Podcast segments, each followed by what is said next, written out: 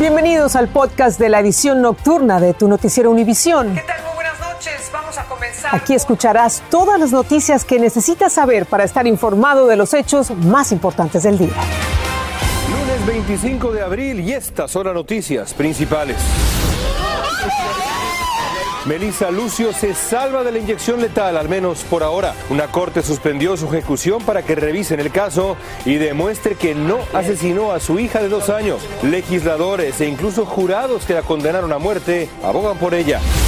Divulgan imágenes del actor Alec Baldwin ensayando con un arma antes de hacer el disparo accidental que mató a la directora de fotografía Alana Hutchins durante el rodaje de la película Rust. Después de carros eléctricos y cohetes espaciales, ahora Elon Musk agarra vuelo con Twitter. Comprará la empresa por 44 mil millones de dólares, ampliando su billonario imperio de negocios.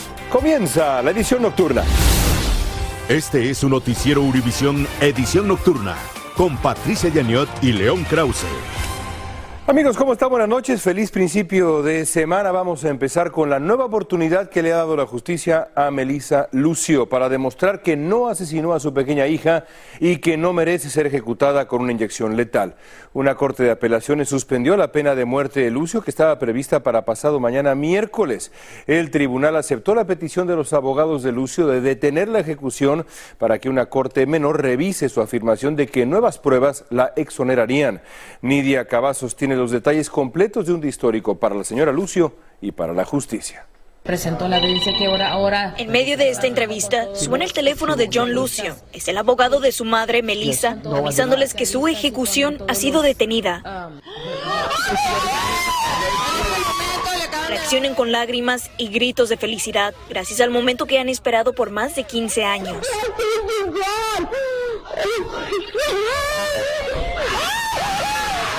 Momentos después, el representante estatal Jeff Leach le avisó a Melissa por teléfono. ¿Es en serio? pregunta Melissa Lucio. ¿Y esto qué quiere decir? It means you're to wake up on Thursday morning. Um, Significa que amanecerás el jueves. Mi mamá no la van a matar de estado de Texas, no la van a matar. Y todos gritando, llorando, muy alegre. A dos días de la ejecución, el Tribunal de Apelaciones Criminales falló a favor del cuatro de nueve argumentos presentados por el equipo legal de Lucio sobre por qué se debía frenar la ejecución. La etapa que tenemos ahora, la, la oportunidad que tenemos ahora es eh, mostrar que Melissa merece un nuevo juicio. La madre de Melissa Lucio solo pudo agradecer ante la noticia. Thank you for the supporting for for the support de Melissa. Por ahora la ejecución de Melissa Lucio ha sido detenida por un tiempo indefinido. Ella por el momento permanece sentenciada a la pena de muerte y en confinamiento solitario en la prisión de Gatesville, pero ella ahora tiene una nueva oportunidad de tener este juicio y es un nuevo comienzo para la familia Lucio, quien ha sostenido su inocencia durante los últimos 15 años. Desde Gatesville, Texas, Nidia Cavazos, Univisión.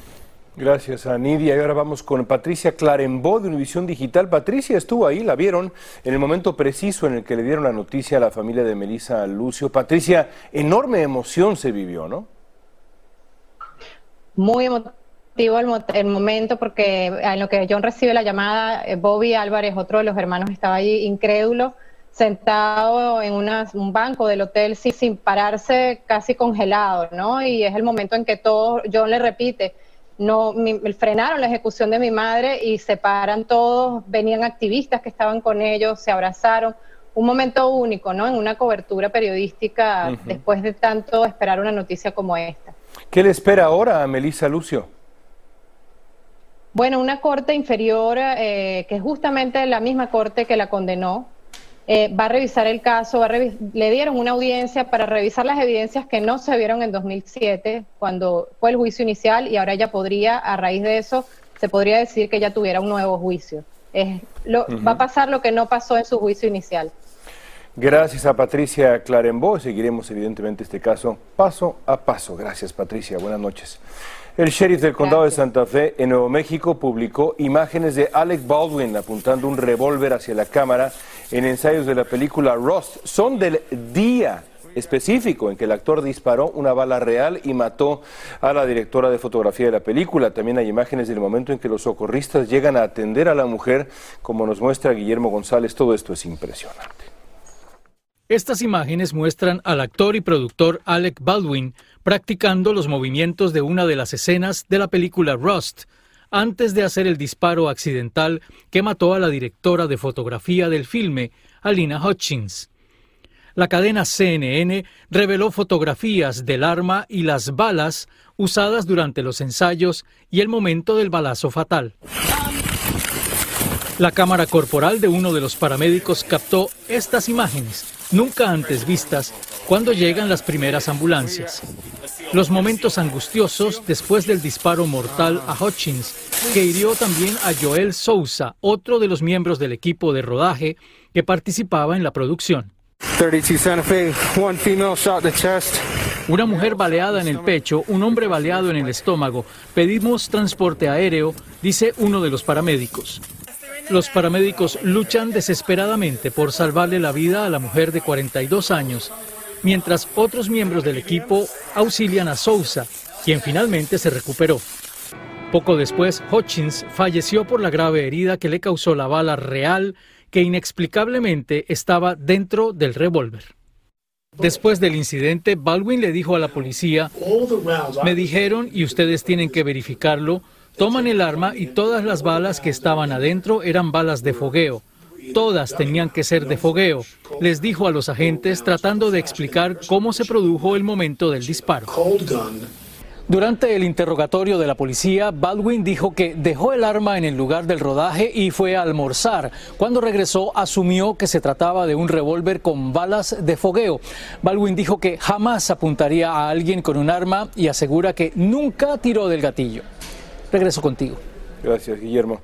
Chicago se sigue consolidando como una de las ciudades más violentas de este país. Este fue otro fin de semana de sangre y dolor allá, con ocho muertos y al menos 42 heridos en varios tiroteos. Las víctimas son desde adolescentes hasta adultos mayores y autoridades coinciden en que hay una cantidad nunca antes vista de armas ilegales en las calles de Chicago. David Palomino nos amplía. Primer fin de semana con temperaturas que anticipan la llegada del verano en la ciudad de Chicago. Y de igual manera es el fin de semana con más incidentes de violencia con armas de fuego en lo que va de este año. De acuerdo a la policía de Chicago, desde el viernes a las 6 de la tarde hasta las 11 y 59 de la noche del domingo, 42 personas recibieron disparos en diferentes tiroteos. Y de esas 42 personas, hasta el momento 8 han perdido la vida. Vemos con mucha preocupación la descomposición eh, social que existe en, en la ciudad. Eh, y lo que vemos que no, no hay un cambio de estrategia. Ante estos incidentes, el cuestionamiento de residentes y funcionarios públicos es si va a ser otro año más en el que el verano hace que Chicago se asemeje a una zona de guerra por el incremento en los tiroteos. El plan era de poder contrarrestar, de poder eh, sofocar el, el, lo más posible Uh, pero va a ser un, una, una, época muy, muy, difícil para Chicago en estos días. Tenemos menos policías. Desde enero hasta el 17 de abril de este año se registran 622 tiroteos y 157 homicidios en Chicago. Activistas y organizaciones en contra de la violencia se preparan para un verano muy ocupado. Pues este fin de semana no, fue un poco más fuerte de lo que esperábamos y nos da una idea de lo que podemos esperar este verano y por más razón en tratar de prepararnos desde ahorita. La policía de Chicago sigue en el proceso de contratar más oficiales y aumentar así la vigilancia en las calles. Hasta el momento ni la alcaldesa ni el superintendente de la policía de Chicago se han pronunciado respecto a los incidentes de violencia del pasado fin de semana. En Chicago, David Palomino, Univisión. Y finalmente Twitter terminó doblegado ante la enorme fortuna del hombre más rico de este planeta. Elon Musk va a comprar la popular plataforma por unos 44 mil millones de dólares. Qué locura. La empresa le puso un precio casi, casi prohibitivo para venderla, pero la enorme fortuna de Musk parece que fue pues más que suficiente. Dulce Castellanos tiene más detalles de lo que quiere Elon Musk y lo que le espera a Twitter. Elon Musk, el hombre más rico del mundo, ahora es el dueño de una de las plataformas digitales más importantes, Twitter. Musk compró la red social en 44 mil millones de dólares. Pero también eh, la, eh, empresa de tecnología robótica y carros más importantes del mundo, y SpaceX, que es militarmente la empresa más importante del mundo. Es mucho poder en un solo individuo. En su cuenta de Twitter, Musk anunció a sus 84 millones de seguidores que la libertad de expresión es la base de una democracia que funcione y Twitter es la plaza pública digital donde se debaten asuntos vitales para el futuro de la humanidad. Pues obviamente para seguir evolucionando y seguir colocándose en una de las personas más poderosas del mundo y brevemente compartió sus planes para mejorar la plataforma. Tenemos no solamente un equipo dedicado de empleados de Twitter solucionando los problemas de Twitter, sino que tenemos a toda la comunidad a nivel mundial mirando el código fuente para poder encontrar las fallas, mejorarlas, hacer el servicio mejor. Una de las grandes cuestiones es si el nuevo dueño permitirá que se restaure la cuenta del exmandatario Donald Trump y si sus cambios revertirán los esfuerzos para combatir la desinformación y el acoso. El que controla el flujo de información controla la opinión pública y controla el destino de una sociedad. Ahora falta la aprobación de los accionistas de Twitter para que se concluya la transacción, la cual se espera será para finales del año. En Los Ángeles, Dulce Castellanos, Univisión. La Organización de Derechos Humanos Human Rights First dijo que la administración Biden encierra a miles de inmigrantes solicitantes de asilo en prisiones donde sufren daños físicos y psicológicos. Entre ellos hay disidentes políticos, activistas de derechos humanos, sobrevivientes de violencia de género. Jaime García nos habla del informe titulado Aquí soy prisionero. Nuevamente está bajo la lupa el trato a los migrantes que llegan por la frontera con México para solicitar asilo en Estados Unidos por persecución política, tortura o violencia doméstica en sus países. Para las que llegan en sí a entrar a los Estados Unidos a pedir el asilo, son detenidos automáticamente bajo la ley. Este nuevo reporte titulado Aquí soy prisionero señala que aunque ya no detienen a familias en la frontera, ahora los migrantes adultos son encarcelados de forma prioritaria y masiva lo que los enfrenta a posibles daños físicos, psicológicos o discriminación racial.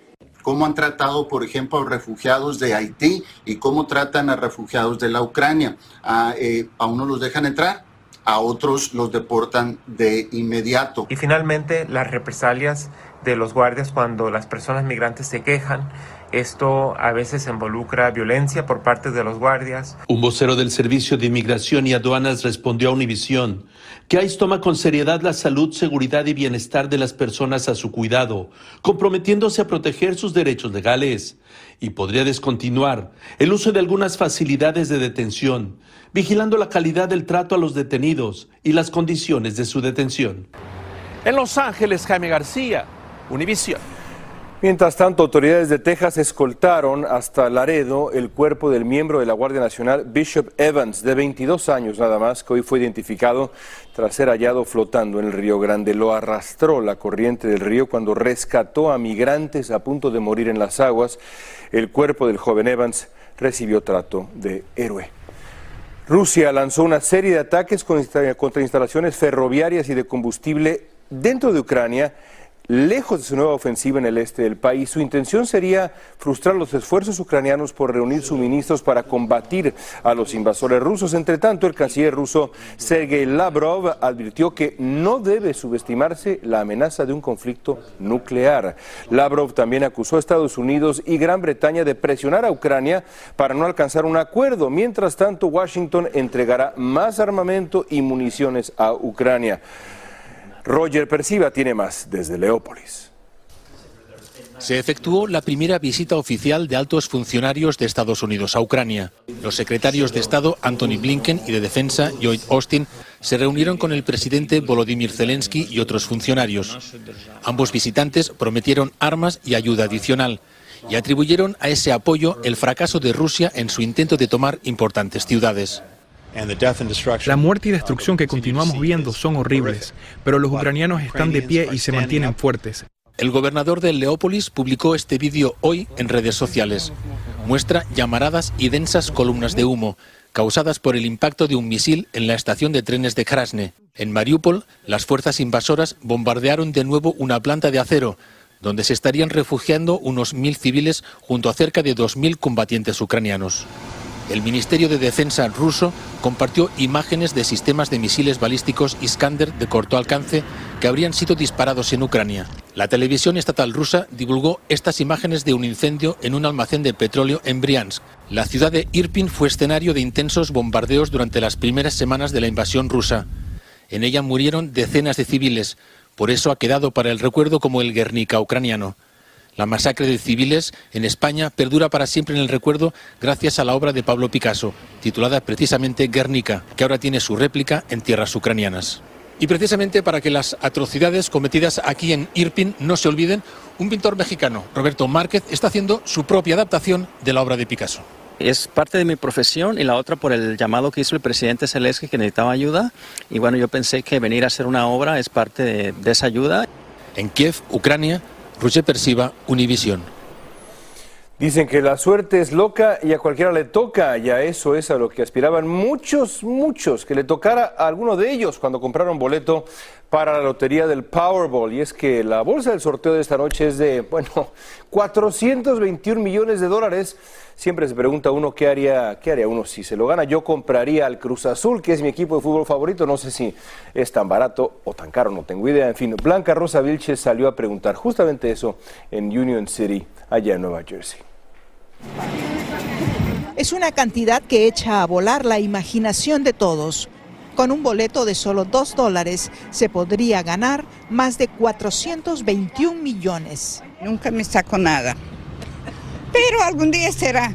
Las esperanzas nunca se debe perder, ¿verdad? Después de impuestos se convierte en 252 millones. El dinero es peligroso. Eh, dice que lo cambia uno. Aún así, dice que en su mente ya sabe cómo los usaría. 200 millones los regalo al mundo y con 50 me quedo. ¿Seguro no al revés? No, no al revés. Mire lo de hoy. Algunos tienen sus números de buena suerte. Mi cumpleaños que fue ayer jugándomelo.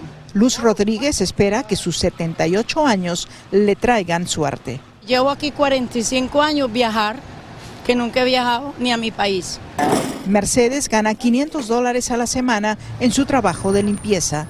También sabe lo que haría con más de 200 millones. Aquí me pondría una discoteca, un cabaret como La Habana Libre.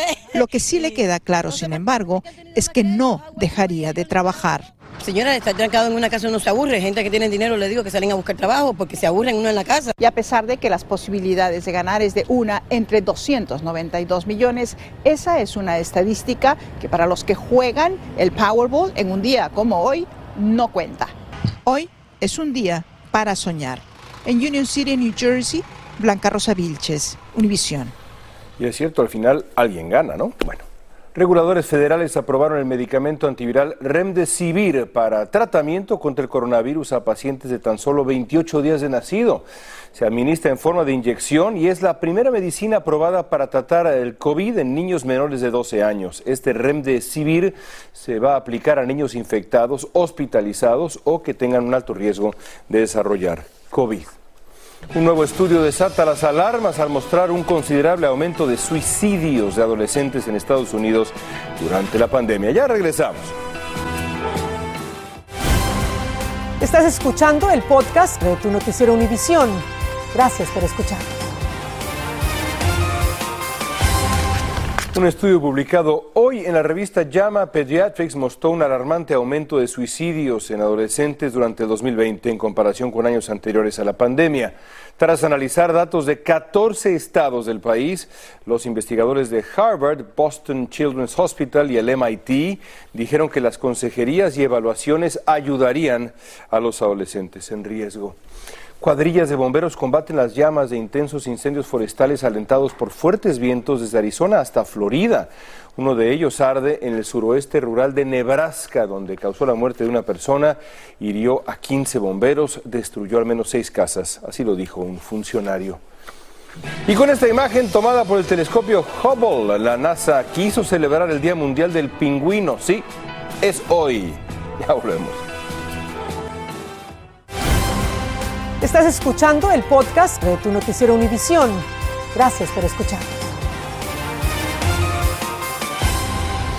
Hoy es el Día Mundial del Pingüino y la NASA quiso celebrarlo a su manera. La agencia publicó una imagen de una galaxia y señaló que parece un pingüino con su huevo. Fue capturada por el telescopio Hubble de la NASA y se trata de un pingüino, de un pingüino que ha ido más lejos que ningún otro porque está en una galaxia a 300, 300 millones de años luz de distancia del, del planeta Tierra. Y bueno, pues eh, ahí está el uh, pingüino más lejano del mundo. Llegamos al final con las noticias más importantes a esta hora. Amigos, gracias por haber estado con nosotros. Cuídense y regresamos mañana. Así termina el episodio de hoy de Tu Noticiero Univisión. Gracias por escucharnos.